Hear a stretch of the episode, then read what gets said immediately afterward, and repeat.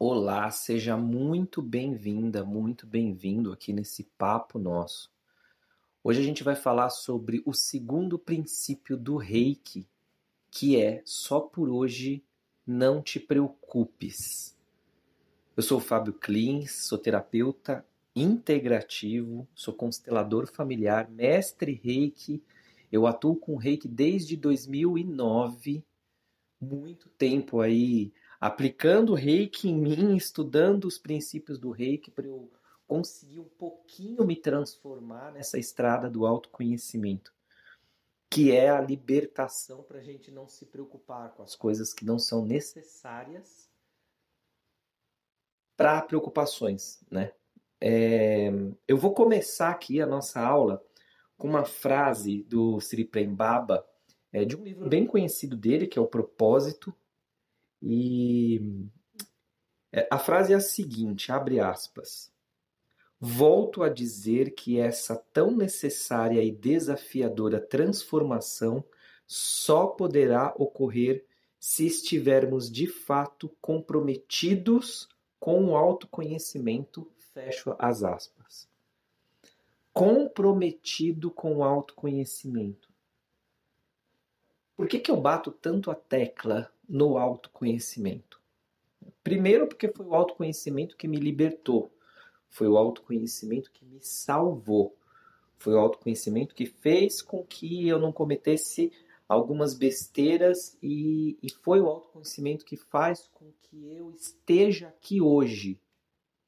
Eu não sei em que momento você vai escutar essa aula, mas hoje é dia 1 de abril de 2020. 1 de abril, piada pronta, né? eu gravar um áudio sobre autoconhecimento, sobre controlar e não se aborrecer no dia mundial que é considerado o dia da mentira. Mas isso que eu estou falando para vocês aqui não é mentira, não. É...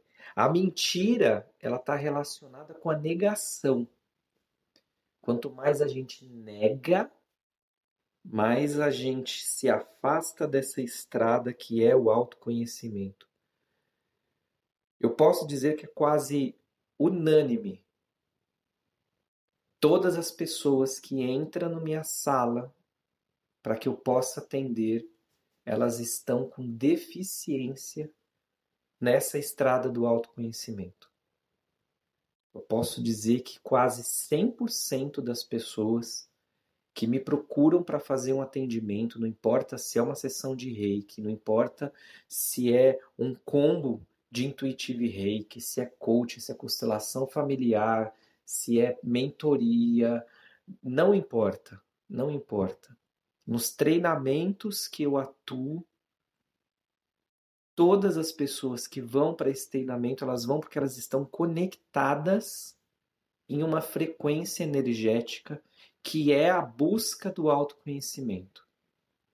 Sabe aquele momento que a gente não aguenta mais, que é o momento do putz, não dá mais para viver desse jeito. Eu estou cansada de mim. Você já falou essa frase? Eu não consigo mais conviver comigo porque eu estou cansado do que eu sou hoje. E não é do que você é, é do que você está. Porque você é um ser de luz puro. Queira ou não, acredite ou não, mentalize isso ou não, você é um ser de luz puro, você foi feito assim. Eu não sei se você acredita em Shiva, em Gaia, em Deus, em Alá, em, em que mais que tem aí Maomé, é, Tupã. Eu não sei no que você acredita. Isso verdadeiramente não me importa. Eu, eu não quero saber o que você acredita. O que eu sei e o que eu te afirmo é que você é um ser de luz. Você não veio do nada.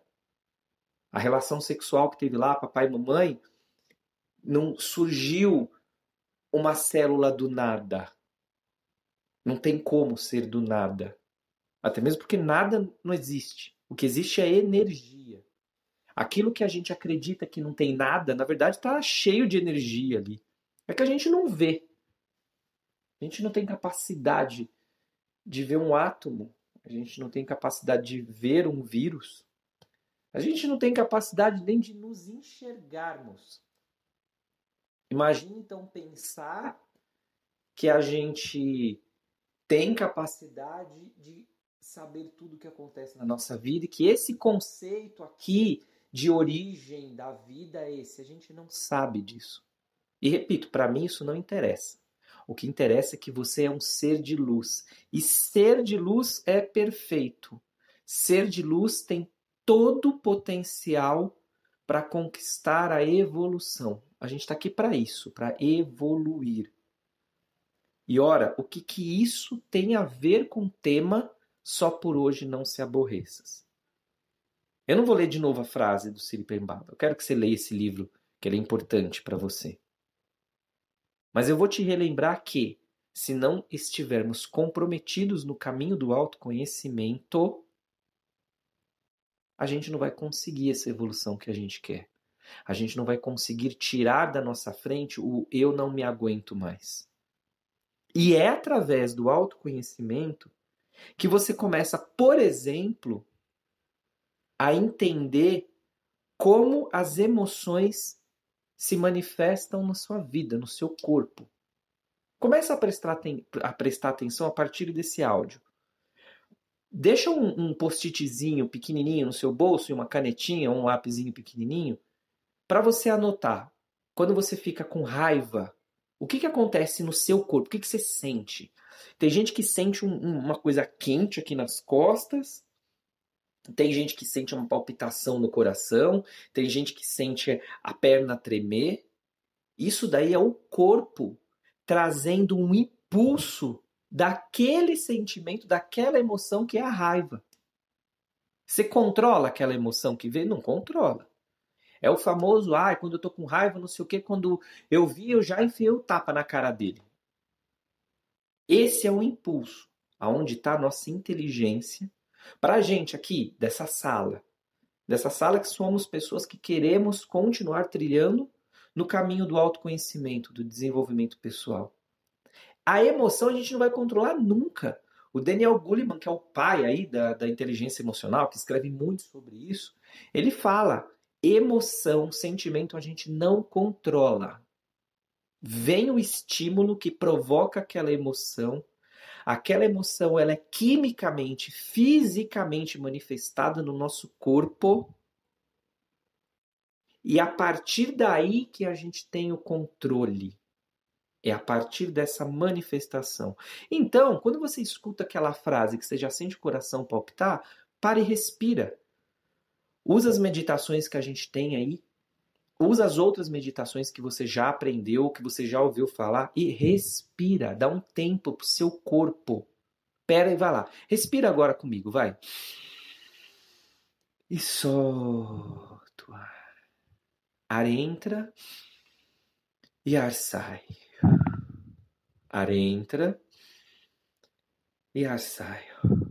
Pronto? Já deu tempo para o corpo entender que a reação impulsiva não vai te levar a nada, pelo menos naquele momento. Quando você percebe isso, você saca, ah, eu tô com raiva, beleza. Quando eu tô com raiva, a minha vontade é de enfiar a mão na cara. Se eu enfiar a mão na cara, eu vou sofrer as consequências. Se eu raciocinar, eu vou encontrar melhores soluções e também vou sofrer as consequências. Então por que, que a gente se aborrece? Qual é a razão de nós nos aborrecermos? Três segundos para você pensar. Sabe por que, que a gente se aborrece? A gente se aborrece porque a gente quer salvar o mundo. Eu já falei isso para vocês no outro áudio, né? Que 99% das pessoas que param na minha frente é que são pessoas que têm o sentimento que querem salvar o mundo. E a gente não vai salvar o mundo. Se a gente conseguir nos salvarmos de nós mesmos, a gente já mini salva o mundo. E a gente dá o exemplo. E dando o exemplo, as outras pessoas se inspiram na gente. Por que, que a gente se inspira nesses grandes mestres? Meu, qual foi a trilha que esses caras passaram para chegar onde eles chegaram. E aí a gente admira. E qual que é a diferença deles para a gente? É que eles foram primeiro. E outros passaram na nossa frente. Porque eles também foram. Porque eles continuaram. Enquanto a gente estiver parado, os mestres vão passar para frente. E por que não nós sermos mestre? Qualquer um, por exemplo, pode ser mestre reikiano. Qualquer pessoa, não importa a idade, pode ser um mestre reikiano. Desde que trilhe o caminho. Qualquer pessoa pode ter autocontrole para não se aborrecer, desde que trilhe o caminho. Qual é o primeiro passo para a gente parar de ficar se aborrecendo à toa?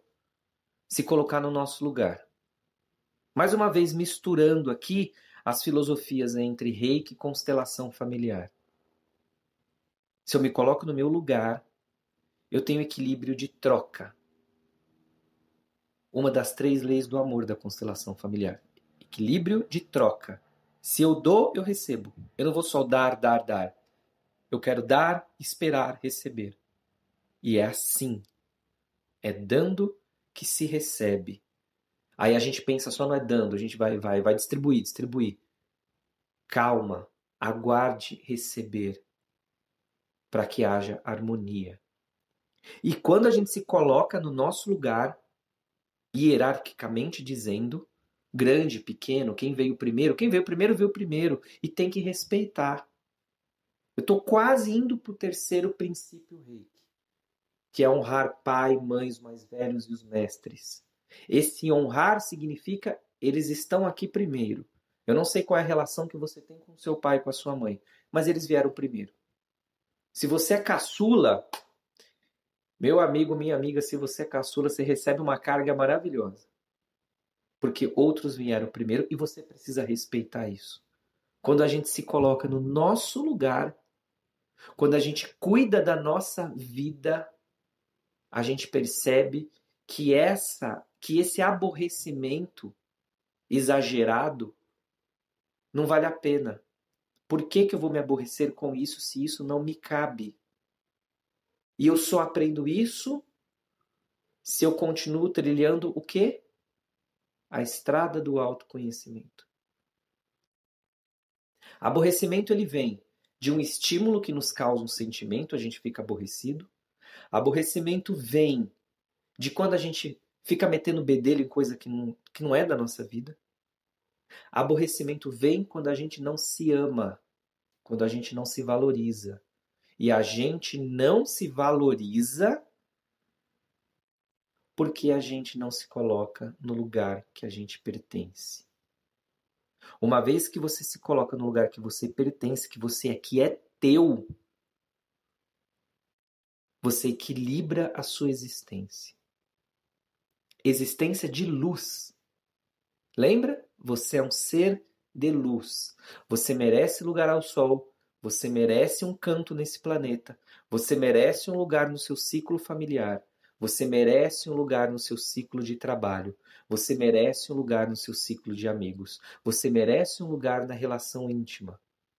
Este lugar é teu.